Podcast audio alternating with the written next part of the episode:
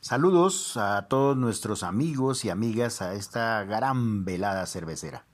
Mi nombre es Gustavo Gamba, dueño y fundador del Bar en Monje en Colombia, donde juntamos dos mundos fascinantes, la historia y la cerveza. Para mí es un placer poder acompañarlos el día de hoy y espero poderlos entretener. Antes de comenzar, agradecemos a todas esas personas que nos han impulsado cada día a mejorar, a crecer, a aprender, pero sobre todo a beber. Para ti, amigo cervecero aquí en Colombia, si buscas un sitio para beber y aprender sobre lo que te estás bebiendo, te esperamos. Para los que no estén en Colombia, los invitamos a ponernos en su lista de chequeo al venir y disfrutar muchas tardes a nuestro lado. Comencemos. El día de hoy hablaremos de tres cervezas del país de Bélgica, cada una con una historia bien particular. Iniciemos con la Golden Draft. En el año 1107, el rey Sigmund Magnusson de Noruega fue el primer rey europeo que dirigía una cruzada para defender el reino de Jerusalén, fundado tras la primera cruzada. Cuenta la leyenda que este rey en la proa del barco llevaba un estandarte, un dragón dorado, hecho de oro puro y lo ofreció al emperador de Constantinopla para ponerlo en la cúspide de la iglesia de Santa Sofía. Luego de 100 años es devuelto a las regiones actualmente belgas por el primer emperador latino, Balduino IX. Terminando en Brujas y tras la batalla de Beverflussbelt en 1382, enfrentando a brujas gigantes, fue obtenida por los citadinos de Gante. Fuera de la leyenda, lo que se sabe es que fue puesta en el campanario en el año 1377, a solicitud del alcalde. Este es un pueblo que queda al norte de Bruselas y es eh, eh, la representación de la estrella Show, la Golden Drake. La Golden Drag es el producto de una cervecería que después de cuatro generaciones y casi después de estar al borde de la quiebra, logró desarrollar este tipo de cervezas que son premiadas en todo el mundo porque sus levaduras, aunque son fotosensibles, se logran adaptar a las maltas y a los lúpulos, logrando así luego de 90 días un proceso de fermentación casi perfecto de lo que nos hubiéramos perdido. Esta es una cerveza que tiene 10.5 grados de alcohol. Se envasa en barriles de whisky y se vende en más de 80 países en el mundo. Eso sí, la mayoría asiáticos. Colombia ocupa el puesto 78 en consumo, ya que los grandes consumidores son italianos, a los que les llegan los barriles de Golden Drag. Ciertamente esperamos que eh, nosotros aumentemos el consumo. Está premiada en los festivales de Nueva York, Londres, París, Barcelona como la mejor cerveza en muchas ocasiones. Basta con entrar a su lobby en la fábrica para ver todos estos premios. Cogía de ella hay 10 tipos de, de cerveza que tuvimos la oportunidad de probarlas todas y nos parecieron que también tenían sabores especiales. Esto es porque tiene una planta de tecnología de punta totalmente robotizada en la cual solamente hay dos personas trabajando. Además la Golden Drag está en dos versiones. La de el empaque blanco, que es la que se ha ganado todo, los premios, y la del empaque negro, que es mucho más clara. Son cervezas que tienen cebada Em, son cervezas que tienen cebadas sembradas en los campos alrededor de Gante. Los lúpulos también los desarrollan ellos mismos y las levaduras sí son inglesas. Son cervezas que en un principio parecen dulzonas, que cumplen con las tres características de una buena cerveza, pues que son que no saben alcohol en ningún momento, que sus sabores quedan perennes en la boca durante más de 30 segundos y la tercera es que son altamente protegidas de la luz. Eso hace que las levaduras estén bien resguardadas. Está embotellada en botellitas pequeñas como las grandes cervezas monásticas y logran tener matices como de vino, de coñac, sabores como a miel, a clavo y un poco de cáscara de lima. Son sabores muy particulares en boca y son totalmente especiados. Se sirven en uno de los vasos más hermosos que hay, que son los vasos con estilo huevo, agarrado por una raíz por debajo, que tiene su semiología, pero esta es otra historia, ¿no? Entonces, salud y que la disfruten.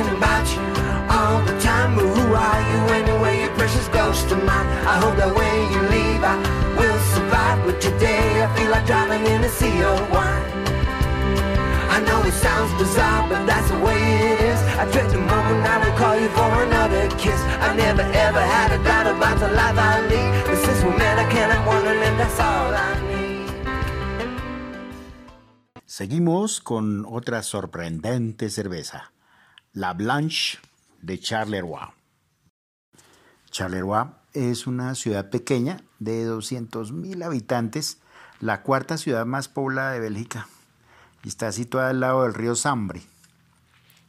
Es un pueblo minero y metalúrgico que fue fundado en el año 1666. El significado es Carlos Rey, en francés Charles Roy. Estuvo en posesión de muchos países, Holanda, de España, pero ahora último pertenece a la región central de Bélgica. Y se podría decir que ha sido importante en la historia porque fue el último pueblo que visitó Napoleón cuando iba a su batalla de Waterloo. Y con otras ciudades cercanas también fue el bastión para que Bélgica fuera, entre comillas, soporte de los alemanes para sus guerras, tanto en la Primera como en la Segunda Guerra Mundial, dado su estratégica posición al estar al norte de Francia, muy cerca de París, y al tener frontera marítima con el Mar del Norte. Y al ser territorio neutro desde su independencia por el Tratado de Londres en 1839, tanta historia y tan poco tiempo para contarla. Ni modos. Volviendo a nuestro tema, la Blanche de Charleroi es una cerveza que se hace hace más de 550 años.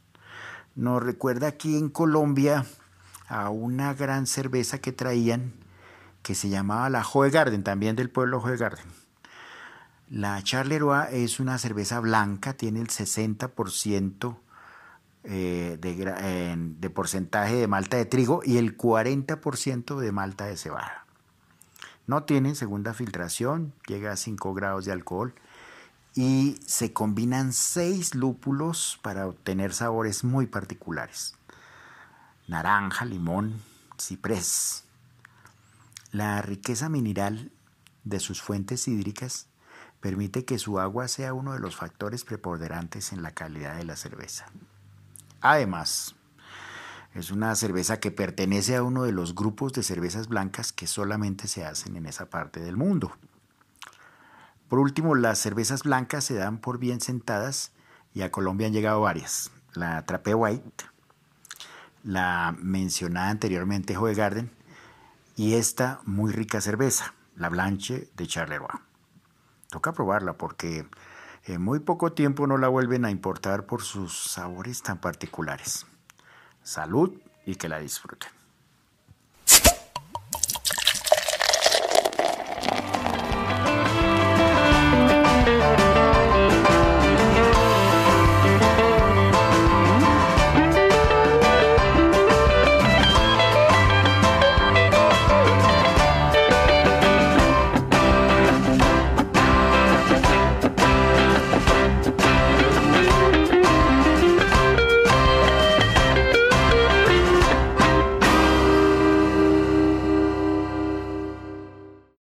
Continuamos con nuestra última cerveza de la noche, la Sani Desval.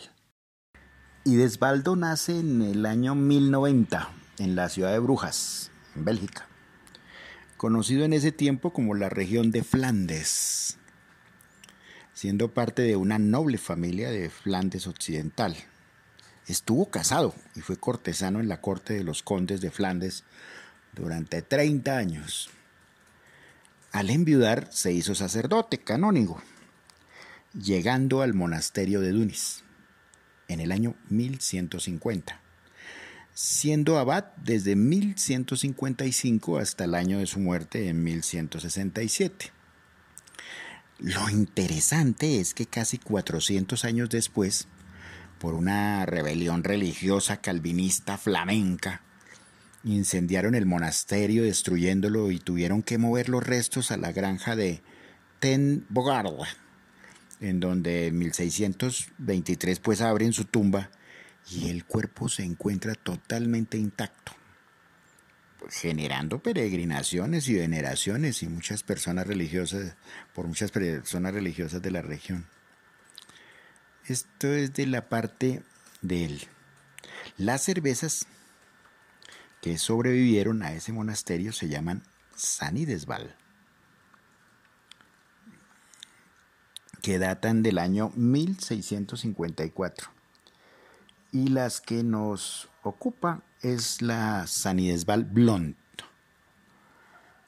Em, ellos desarrollaban cervezas de 1X, 2X y 3X, que eran según el tiempo y el tipo de fermentación que utilizabas para, darle cuerpo a las cervezas.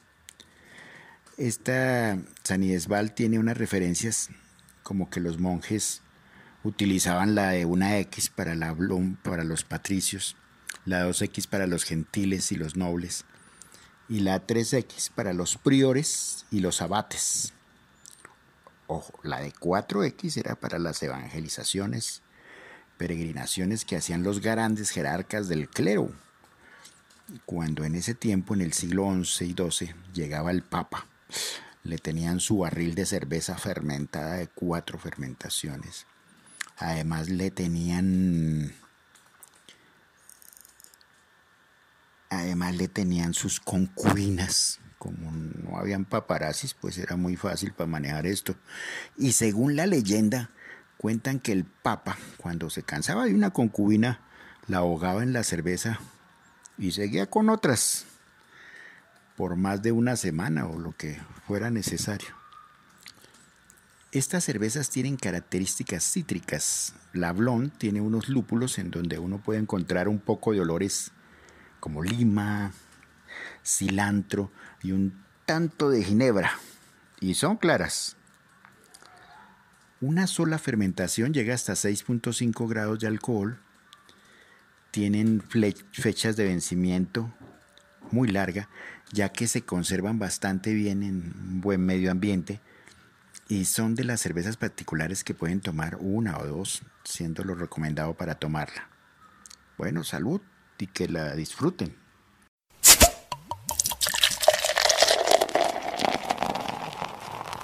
Lastimosamente hemos llegado al final de este programa. Ha sido encantador poder viajar con ustedes a través de la historia de la mano de nuestras cervezas. Esperamos todos se sientan excelente, listos para continuar la jornada. Y si no es así, de todo corazón esperamos haber sido una grata compañía. Amigos cerveceros, si ha sido de su agrado, compártenos y de ser posible, valóranos y coméntanos en la respectiva plataforma. Esa es la mejor forma de agradecer este trabajo.